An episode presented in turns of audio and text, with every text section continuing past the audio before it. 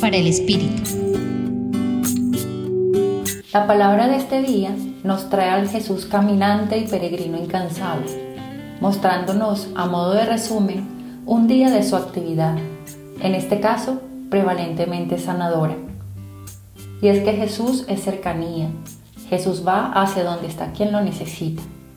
Él quiere llegar hoy a los lugares donde estamos y para ello muchas veces se vale de otros para encontrarnos y hacernos experimentar su cercanía y su salvación. Así como la gente de Genezaret, hay personas a nuestro alrededor, en nuestra casa, en nuestro barrio, en nuestro lugar de trabajo, que nos muestran a Jesús con sus palabras y gestos.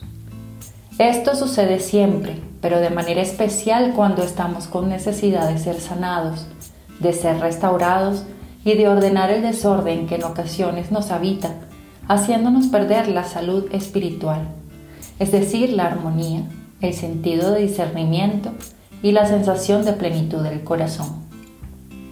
Acercarse a Jesús para tocarlo a través de la escucha y la contemplación de su palabra, pero también a través de esos otros que nos lo hacen cercano y palpable, es un motor que nos permite movilizarnos y organizarnos solidariamente para llevar ante Jesús a quienes no se sienten capaces de hacerlo por sus propios medios o sencillamente necesitan sentirse acompañados en su proceso de acercamiento a Dios.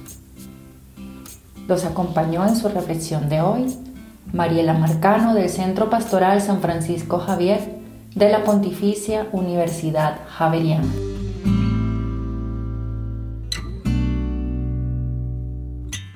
Escucha los bálsamos cada día entrando a la página web del Centro Pastoral y a javerianestereo.com.